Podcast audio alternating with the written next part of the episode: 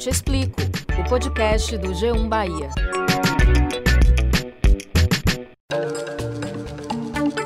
Olá, eu sou Valma Silva, editora do G1 Bahia. E eu sou Camila Marinho, repórter e apresentadora da TV Bahia. E esse é o Eu Te Explico, o podcast do G1 Bahia. No dia 21 de maio, a Bahia registrou o nascimento do primeiro bebê com imunidade contra a Covid-19 desde o início da vacinação. No Brasil, há registro de outros casos, como em Santa Catarina, onde a mãe também foi imunizada, e outro no Acre, em que a mãe teve Covid-19, mas não apresentou sintomas. O bebê baiano com anticorpos nasceu em Salvador, é filho de uma médica ginecologista que tomou a primeira dose da Oxford AstraZeneca em fevereiro deste ano e a segunda dose no início de maio, dias antes do imunizante ser suspenso para grávidas. A passagem de imunidade da mãe para o bebê aconteceu graças à transferência placentária, ou seja, os anticorpos chamados IgG e desenvolvidos pelo sistema imunológico de Patrícia depois da vacina cruzaram a placenta e chegaram até Mateus. O processo é o mesmo de outros anticorpos que a mãe transfere para o bebê. Dois dias depois da confirmação da imunidade do pequeno Mateus, Camila, um novo caso foi identificado. Apesar de ter nascido antes, ele não foi considerado o primeiro bebê com anticorpos, porque, segundo a Secretaria de Saúde do Estado, o exame dele foi feito em um laboratório privado. Ontem a gente mostrou Mateus, hoje a gente fala de Ravi, mais um bebê baiano nasceu com anticorpos contra a Covid-19. O pequeno Ravi nasceu em Irecê, no centro-norte aqui da Bahia, no dia 1 de maio. A mãe de Ravi teve Covid durante a gestação. Depois, ainda durante a gravidez, ela foi vacinada. Os pais detectaram a presença dos anticorpos por meio de um exame feito em laboratório. Além disso, Valma, a CESAB explicou que a coleta tem que ser quase que imediata ao parto, porque o bebê pode entrar em contato com pessoas que têm um vírus e aqueles anticorpos podem não ser fruto da transferência fetal. Já o terceiro bebê com anticorpos nasceu no dia 24 de maio no Hospital Estadual da Criança, em Feira de Santana. A mãe de Enzo, Camila, é a enfermeira Gabriele de Carvalho Moraes, que atua na unidade de terapia intensiva pediátrica do hospital. Ela estava com 30 semanas de gestação quando tomou a primeira dose da Coronavac, por indicação da médica obstetra. Ainda segundo o Hospital da Criança, com cerca de 34 semanas, a enfermeira tomou a segunda dose. E um quarto bebê com anticorpos também vem de Feira de Santana, viu, Camila? É a pequena Cecília, que nasceu no início de maio e teve a confirmação dos exames no final do mês. Olha só que boa notícia. Nasceram os primeiros bebês de Feira de Santana com anticorpos para a Covid-19. Uma dose de esperança nesse momento tão difícil que a gente está vivendo, né? As mamães profissionais de saúde já tinham tomado a segunda dose da vacina contra a Covid. Agora, mãe e filhos continuarão sendo acompanhados para controle da imunização. É isso, Valma. A esperança se renovando, mas com muita cautela. Ainda não é confirmado se de fato essa imunidade vai ser efetiva, para poder proteger esses bebês contra a infecção da Covid-19, nem por quanto tempo essa proteção vai durar. Além disso, o monitoramento é fundamental para acompanhar essas crianças que já têm anticorpos contra o novo coronavírus e também, claro, continuar com as medidas de prevenção. E é sobre esse assunto que a gente vai tratar nesse episódio do podcast Eu Te Explico. Para nos ajudar, convidamos dois infectologistas pediátricos: a especialista em medicina de viagem e vacinas, Anne Galastri, e Igor Araújo, especialista em saúde da criança. Bem-vinda, Anne Galastri. Ao menos quatro bebês aqui na Bahia já têm anticorpos contra a Covid-19. Mães e pais já podem respirar aliviados com essa notícia ou ainda é muito cedo? Bom, isso é uma notícia boa, mas a gente ainda tem que ter um pouco de cautela. O que nós sabemos é que quando a gente vê um bebê recém-nascido que a mãe teve Covid ou teve qualquer outra infecção, nós sabemos que, principalmente depois de 20 semanas gestacionais, há uma transferência de anticorpos que a mãe adquiriu ao longo da vida, seja por meio de vacinação, seja por meio de outras infecções que foram passadas para esse bebê. E isso nós podemos ver agora com clareza que também acontece com a Covid-19. seja do modo da infecção materna, seja através da vacinação, gerando a imunização na mãe e, por consequência, a transferência de anticorpos para o bebê. Quando o recém-nascido ele nasce, ele vai ter um pool de anticorpos que não é o corpo dele que produziu, mas sim que ele recebeu da mãe através da placenta e do cordão umbilical. E que quanto mais velho esse bebê nasce, ou seja, quanto mais a termo, perto de 40, 42 semanas, mais tempo ele vai, maior quantidade ele vai receber desses anticorpos, porque mais tempo ele está dentro realmente da barriga materna. O que nós não sabemos ainda é o quanto é que vão durar esses anticorpos no bebê e qual é o grau de proteção. Então, isso não quer dizer que esse recém-nascido ele está imune à COVID-19. Provavelmente ele tem um certo grau de imunidade transitória. E essa imunidade pode ser, de repente, a evolução para formas graves, a, a COVID que necessita de internação, ou até mesmo óbito pela COVID-19. Mas isso não quer dizer que ele está vacinado ou completamente protegido da Covid-19.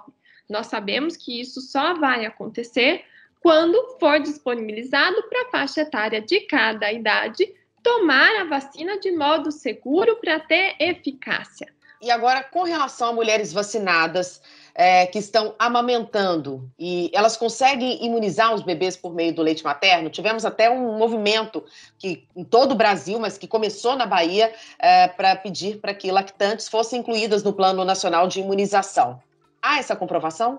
Então, há transferência através do leite materno. Inclusive, isso já há estudo publicado em grandes revistas internacionais, como, por exemplo, JAMA, que é uma revista muito conhecida, de, de grande renome, em que você tem uma excreção também desses mesmos tipos de anticorpos, que são as imunoglobulinas, através do leite materno, e que esse bebê vai adquirir através do aleitamento materno. Então, ele vai receber um grau de proteção, assim como de outras doenças. Um dos motivos que a gente tanto incentiva o aleitamento materno, além de inúmeros benefícios, um deles é a questão da proteção, da imunidade que transfere ao recém-nascido e à criança até ele ter um sistema imune capaz e até ter toda a carteira vacinal adequada. Qual a sua avaliação sobre a orientação da Anvisa de suspender a vacina de Oxford para grávidas? E em relação às outras vacinas, existe alguma observação? Bom, antes de mais nada, a vacina que nós temos que vacinar, todos nós, é a vacina disponível. Nós não devemos escolher marca, porque uma hora a gente ouve umas coisas e de repente a gente ouve outras. Por quê? Porque o que nós temos todas as vacinas disponíveis no Brasil, elas são seguras e são eficazes. E são eficazes basicamente para quê? Para prevenir o que está causando todo o transtorno socioeconômico, que é reduzir óbitos de modo inequívoco e de modo claro, em modo logaritmo, e reduzir internações também de modo muito claro e inequívoco. Então, todas elas são para isso. Todas elas são seguras e não cursam com eventos colaterais de modo grave. O que tem especificamente é que a vacina da AstraZeneca teve um óbito em uma gestante no Rio de Janeiro, que acabou evoluindo com o óbito da gestante e do, do bebê que ela estava gestando. E aí foi optado para, neste momento, suspender a vacinação nesse grupo até ser esclarecida a situação. E se a gente for ver, isso acontece, e isso acontece inúmeras vezes, porque nós precisamos de uma segurança.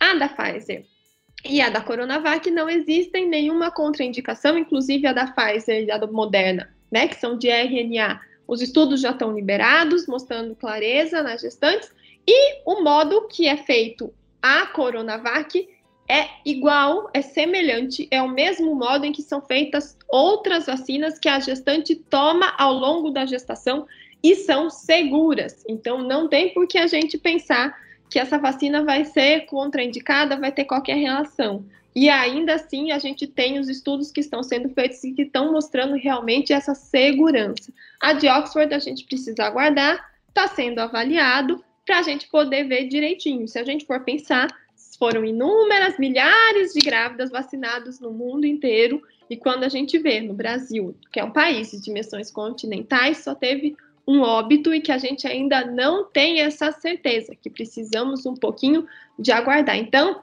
minha orientação é vacine com a vacina disponível. E acredito que seja interessante a gente reforçar que gestante não tem nada a ver com pessoas que estão amamentando. Então, lactantes, não existe essa contraindicação de vacina, exceto no, nos 42 dias pós-parto, que é o puerpério, em que a mulher ainda tem muitas mudanças hormonais semelhantes à gestação e que também foi optado para ter um pouquinho de cautela com a vacina de Oxford nesse momento. Então, até 42 dias de nascimento do pós-parto, elas ainda comportam-se semelhantes às gestantes. Há alguma previsão de vacinação contra a Covid-19 para crianças? Olha, o que nós temos é que os estudos em menores de 12 anos até 6 anos de idade, maiores que seis meses e progressivamente eles estão acontecendo e conforme eles vão saindo, nós temos novas atualizações. No Brasil, nós precisamos aguardar porque, veja bem, a população menor de 19 anos, que nós consideramos a população pediátrica, ela é uma população que, perante todo o global, ela adquire menos doença, ela evolui com menor gravidade, ela evolui muito menos a óbito menos de 1% de todos os óbitos ocorridos pela Covid-19 são em menores de 19 anos. Então, antes de mais nada, nós precisamos focar nas pessoas que necessitam vacinar com urgência. Então, nós temos agora cada vez mais adultos jovens com comorbidade, sem comorbidade, evoluindo com Covid mais grave, seja por vacinação dos idosos, seja por uma mudança, talvez, nessas novas variantes. A variante indiana parece ter muito maior gravidade nesses adultos jovens. Então, nós precisamos vacinar toda a população? Sim, precisamos, mas nós não, não podemos e não devemos perder a linha de que o que está sendo seguido? Diminuir óbito, diminuir internação. Então, a gente tem que, provavelmente, ir reduzindo a idade progressivamente, e é isso que está acontecendo. Vacina, sim. Sem dúvida alguma, vacina é segura e vacinas salvam vidas. Eu gostaria só de falar uma coisa aqui. As vacinas que a gente tem que tomar são todas. A gente tem um calendário muito estabelecido e a gente esquece. E agora acho que só tem a vacina da Covid. Não, tem todas as outras que a gente tem que continuar tomando e principalmente as crianças têm um calendário vacinal muito mais recheado com necessidade de vacinações mês após mês. E a gente precisa fazer isso também. Não é só falar que as crianças precisam de vacina da Covid, elas precisam tomar as básicas antes de mais nada. Doutora Anne Galastre, obrigada pela participação, pelas explicações aqui no podcast Eu Te Explico. Muito obrigada, até mais, é um prazer participar. Agora a gente passa a bola para Igor Araújo. Seja bem-vindo. Igor, quando o coronavírus surgiu, dizia-se muito que a criança tinha dificuldade de pegar a doença, que ela tinha facilidade de transmitir, mas não de contrair. Atualmente, o que é que se sabe sobre o novo coronavírus no público infanto-juvenil? É, muito bem colocado, Valma. É, primeiramente, né, é, é, um prazer estar aqui com vocês, podendo estar trazendo um pouquinho de informação.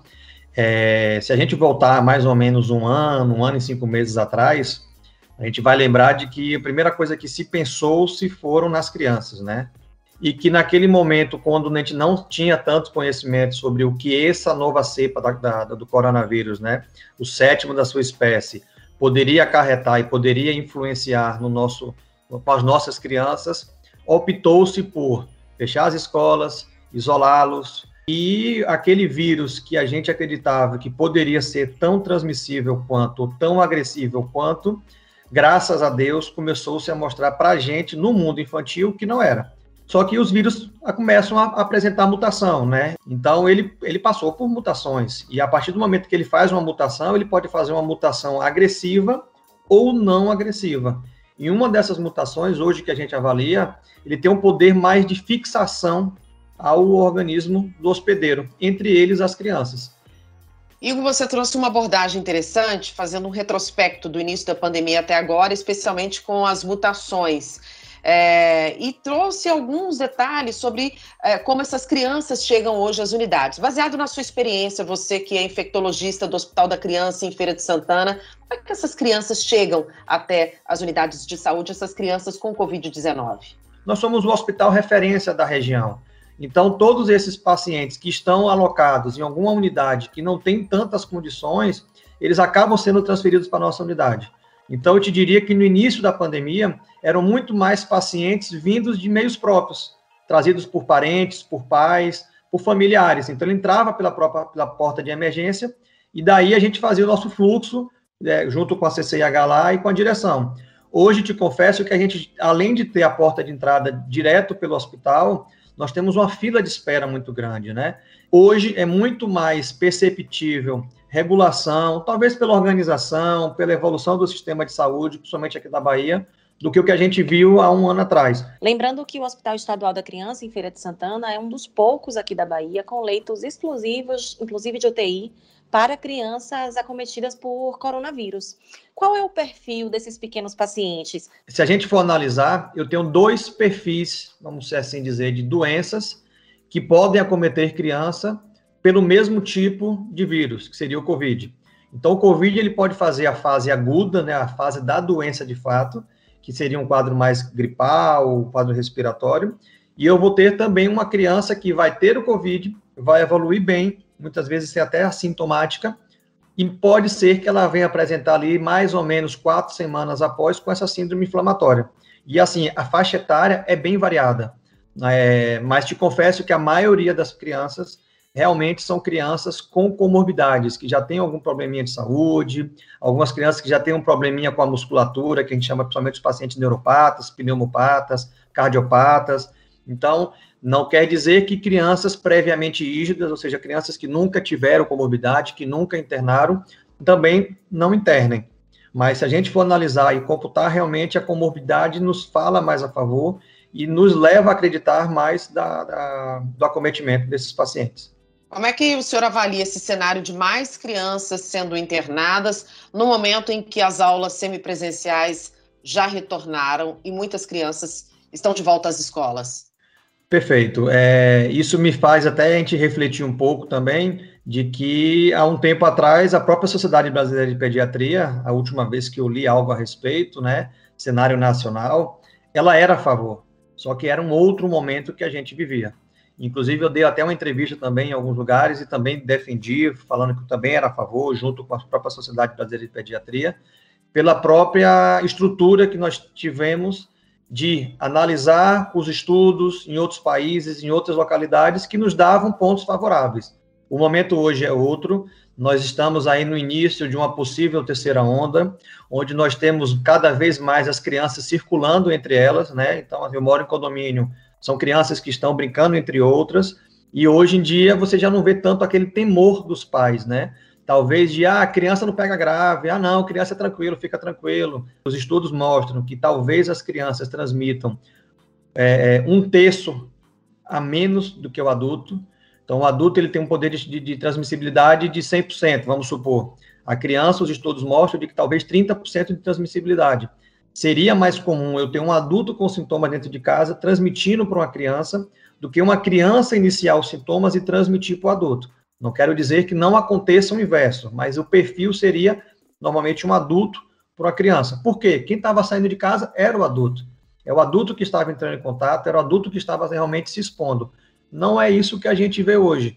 Então, talvez por elas começarem a se aglomerar dentro dos condomínios, entre coleguinhas, cada vez mais, e com, claro, variações, né? Os vírus estão se mutando. Cada vez que a gente expõe é, é, é, esse vírus a uma população, mais chance desse vírus mutar e ficar mais agressivo. Então, eu diria que seria um, um momento realmente de novamente cautela, de repensar, e não tem como a gente falar em retorno de aula sem colocar as duas esferas de educação e saúde. Doutor Igor, existe alguma diferença entre adultos e crianças contaminados por Covid? O adulto, a gente sabe que o processo inflamatório dele é exacerbado no momento da inflamação, né, do momento da infecção. Então, você vai gerar uma cascata de inflamação Temos crianças que fazem o processo inflamatório igual ao adulto? Sim. Inclusive, já descrevendo, já, já tem descrito isso na literatura. Só que é muito mais comum isso no processo pós-Covid. A gente tem visto crianças mais inflamadas na síndrome inflamatória pós-Covid do que realmente, lembrar que pós-Covid a gente fala que é temporalmente associado, não é uma síndrome que é afirmada hoje como Covid. Mas a gente vê muito mais nessa síndrome do que pelo processo de Covid em si. O Covid em si, eu pego mais uma criança com quadro respiratório, né? É muito mais comum uma criança com sintomas gripais do que uma criança realmente tão agressiva na evolução quanto um adulto. O que, que o senhor diria, então, para quem tem criança dentro de casa neste momento de pandemia, de muitas mutações, ainda de muitas incertezas, com relação aos cuidados e atitudes? Entendam o que é está se passando na sociedade, entenda também que o limite do próximo ter, começa né, quando termina o seu, e que cada medida que nós fazemos com a gente, a gente também está protegendo o nosso colega, o nosso vizinho, o, o, o filho de uma outra pessoa que poderia também ser o nosso. Então, se eu exijo que o meu filho ou que eu faça isso, vamos exigir também que o próximo faça, porque ele também vai estar protegendo a gente. Então, vamos continuar usando a lavagem das mãos, o uso do álcool em gel e máscara. Eu acho que não existe um tripé melhor para a gente manter essa estrutura rígida, para a gente continuar caminhando e torcer para que as vacinas cheguem logo. Muito obrigada, doutor Igor Araújo, especialista em saúde da criança. Obrigada por todos esses esclarecimentos, por essas dicas aí tão preciosas e essas orientações. Eu que agradeço. É sempre bom poder estar falando com vocês. A gente está numa constante, numa constante de aprendizado mútuo e que a gente possa realmente estar caminhando com fé em Deus a passos largos, para com fé em Deus logo, logo estarmos, quem, quem sabe, igual os outros países, se comunicando, se abraçando novamente e sem utilizar as máscaras. Para você que nos acompanhou até aqui, muito obrigada e até a próxima edição do podcast Eu Te Explico. Muito obrigada e até a próxima. Eu Te Explico, o podcast do G1 Bahia. Produção e apresentação: Camila Marinho e Valma Silva. Edição: Márcio Souza. Coordenação: Danuta Rodrigues. Gerente de jornalismo: Ana Raquel Copete.